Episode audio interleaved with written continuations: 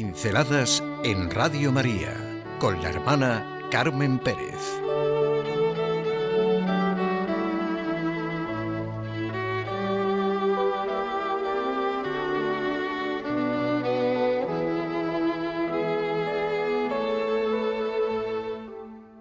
Hay que nacer de nuevo.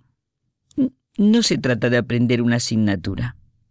Es evidente que en la vida nunca se trata de aprender una asignatura, ni de aprender cosas, fórmulas, recetas, consejos moralistas, ni siquiera de lo que decimos al afirmar que ya hemos escarmentado, sino de ese conocimiento interno de la realidad y de lo que ocurre, de sumirnos en lo que es nuestra veracidad, en adquirir una perspectiva, en respirar una nueva atmósfera y una manera de ser que nos da paz y libertad interior, de renacer. Volver a nacer desde la veracidad y la lealtad. Aquello por lo que el hombre hace pie en sí mismo, por lo que se llega a la auténtica condición del yo, más allá de todas las tensiones y trastornos, en la más honda interioridad de nuestra existencia. Esta verdad solo puede venir de Dios, del reconocimiento de nuestra relación con Él.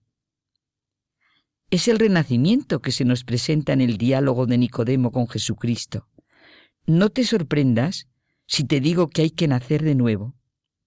Se trata de saberse amado y amar. Tanto amó Dios a los hombres que me envió no para condenar, sino para salvar. El que cree en mí no será condenado. Los que hacen lo malo odian la luz y no se acercan a ella para que no se descubra lo que hacen. Los que prefieren la verdad sí se acercan a la luz, adquieren su pleno valor humano. Nuestra existencia entera se apoya en la veracidad viva, en la que influyen todos los demás aspectos de lo que es bueno. No hay verdad viviente sin amor, y nuestra propia dignidad se mantiene o cae junto con la fidelidad a la verdad. No es ni puede darse este renacimiento con mirada negativa, de temor, de opresión, de imposición externa, sino desde la perspectiva de lo que enriquece y salva, desde la convicción de que hemos nacido porque alguien, que es Padre de todo lo que existe, ha pronunciado nuestro nombre y quiere ese encuentro con nosotros. No esa fuerza de dureza, sino de amor, se trata de encontrar la fuerza del bien, del amor, transformar todo lo que hay en nosotros al servicio de la verdad, de la fidelidad, del bien. Es dura y angustiosa la imagen fría de un hombre sin Dios, sin saber lo que realmente es el amor, la fidelidad. Amor y fidelidad sin nada grandilocuente, sin hinchazón literaria, sin retórica, sin palabrería de falsas promesas, el amor y la fidelidad que se viven en la sencilla vida cotidiana. ¿No descansa, de hecho, nuestra vida en el amor y en la fidelidad? ¿No crecen y se desarrollan gracias al trato diario, a la entrega, a ese volver a levantarse una y otra vez, a la fidelidad que siempre vence dificultades y errores? ¿No lo he visto vivir alguna persona concreta? ¿Y cómo lo vivo yo en el aquí y ahora de cada circunstancia y situación?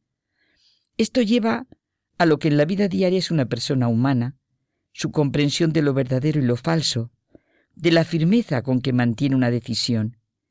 ¿Quién no se ha parado a pensar lo peligrosa que es una persona mentirosa para sí misma y para los demás? ¿O quién no ha sufrido alguna vez en la vida sus consecuencias? Comunicamos, seamos conscientes de ello o no lo seamos, nuestra manera de estar en la vida. Y todo esto es de lo más concreto, y se traduce, por ejemplo, en el mal humor, uno de los grandes defectos que hacen tan duro y difícil el trabajo y la convivencia. Si siempre somos los que tenemos razón, ¿no pasamos de largo ante nuestra propia culpa, ante nuestra falta de veracidad y lealtad?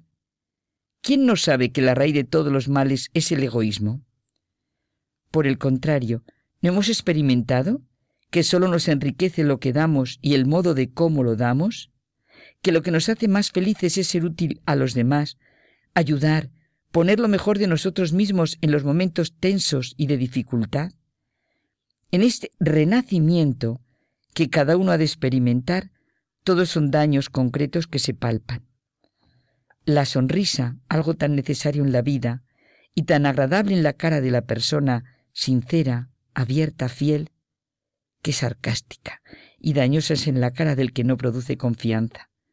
O esa mal llamada justicia que deja de ser justicia porque se hace de manera implacable, despiadada, sin amor.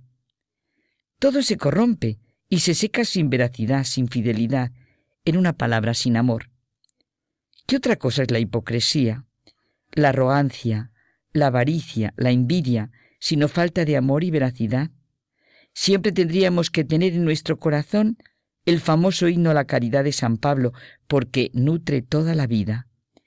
El amor es paciente, servicial, no es envidioso, ni jactancioso, no se engríe, no se irrita, no toma en cuenta el mal, no se alegra de la injusticia, se alegra con la verdad.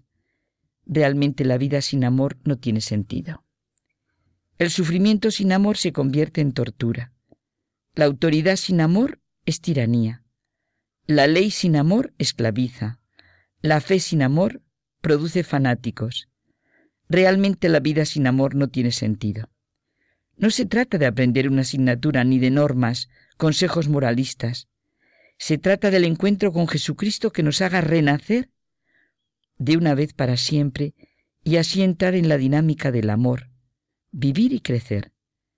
¿No es como dice San Agustín, la culminación de todas absolutamente de nuestras obras el amor?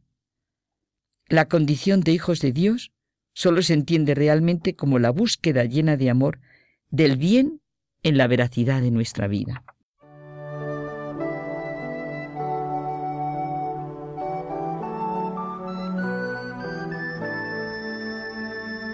Pinceladas en Radio María con la hermana Carmen Pérez.